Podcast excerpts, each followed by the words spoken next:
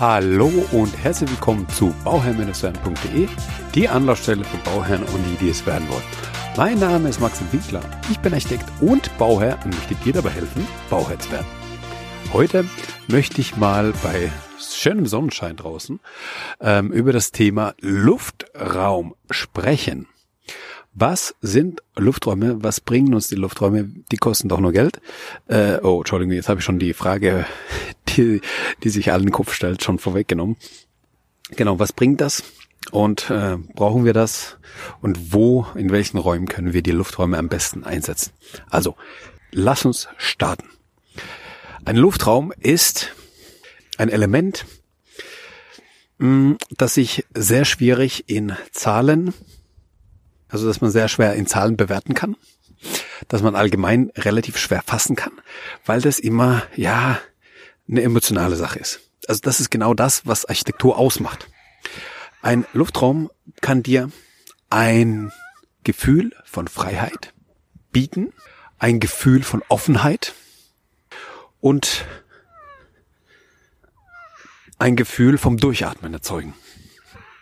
Wenn du einfach mal in meinem Luftraum stehst dann hast du einfach das Gefühl, dass, also ein, ein Wow-Gefühl, ja, du kannst viel tiefer einatmen, du kannst viel höher und weiter sehen und das bringt und macht ganz, ganz viel, ja. Und in meinen Augen würde ich immer probieren, zumindest probieren, einen Luftraum geschickt einzusetzen. Dort, wo man ihn vielleicht auch nicht vermutet. Und wo keinen Luftraum geschickt sein, wo kann ein Luftraum gut sein. Und jetzt sprechen wir mal über den klassischen Luftraum. Der klassische Luftraum ist im Wohnzimmer, aber nicht da, wo man, also wo, wo sollte man den Luftraum nicht haben? Und zwar sollte man den Luftraum nicht da haben, wo man sitzt. Das heißt, am Esszimmertisch, also über dem Esszimmertisch sollte es keinen Luftraum geben und äh, im Wohnzimmer, wo deine Couch steht, wo du dann auf der Couch sitzt, da sollte es auch keinen Luftraum geben.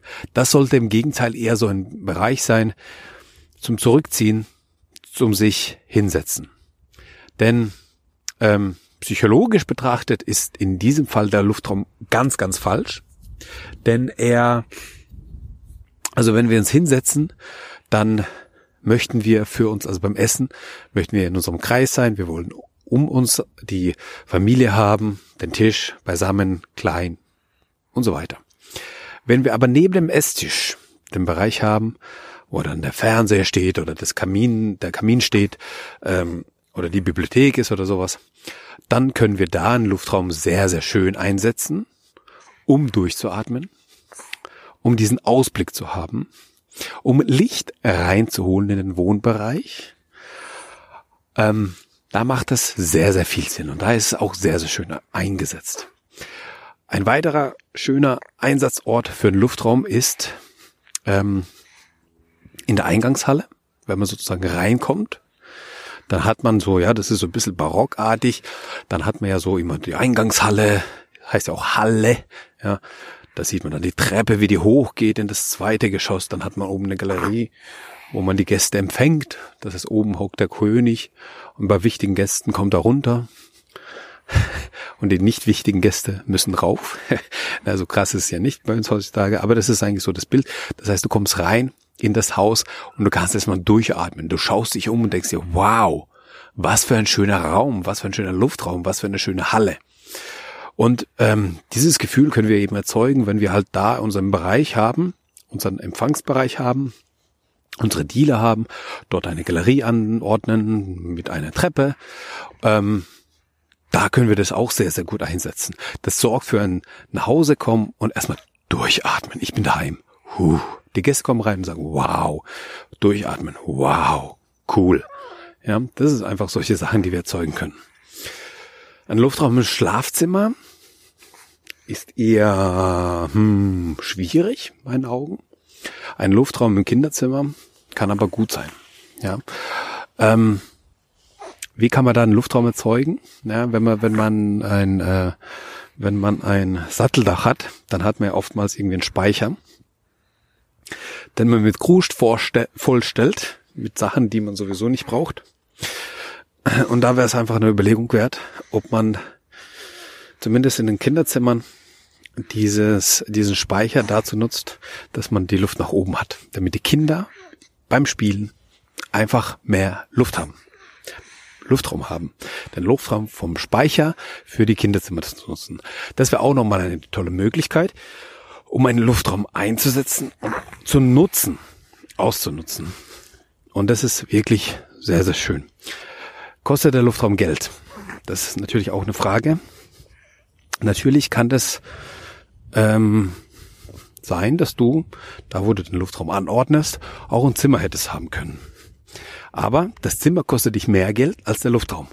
Und bei der Berechnung wird, also bei GF-Berechnung, wenn du über die Fläche gehst, wird der Luftraum natürlich nicht mitgezählt. Weil du in dem Luftraum keine Decke hast, ja, du hast keinen Boden, Decke und so weiter. Das sparst du dir ja auch alles. Und deswegen ist äh, eine, eine ja, Berechnung der Kosten über BGF und BRI, also über den Rauminhalt und über die Fläche, notwendig, damit du dir, ja, damit du dich deinem Ziel am bestenfalls näherst. Und in meinen Augen ist das halt eben schwer zu beziffern. Das heißt, man kann nicht sagen, Luftraum kostet dich 15.000 Euro oder 15.000 Euro weniger. Ähm, du kannst halt diese Gefühle nicht beziffern. Und ein Luftraum bringt dir Qualität. Ein Luftraum bringt dir Wohnraumqualität, die du nicht beziffern kannst.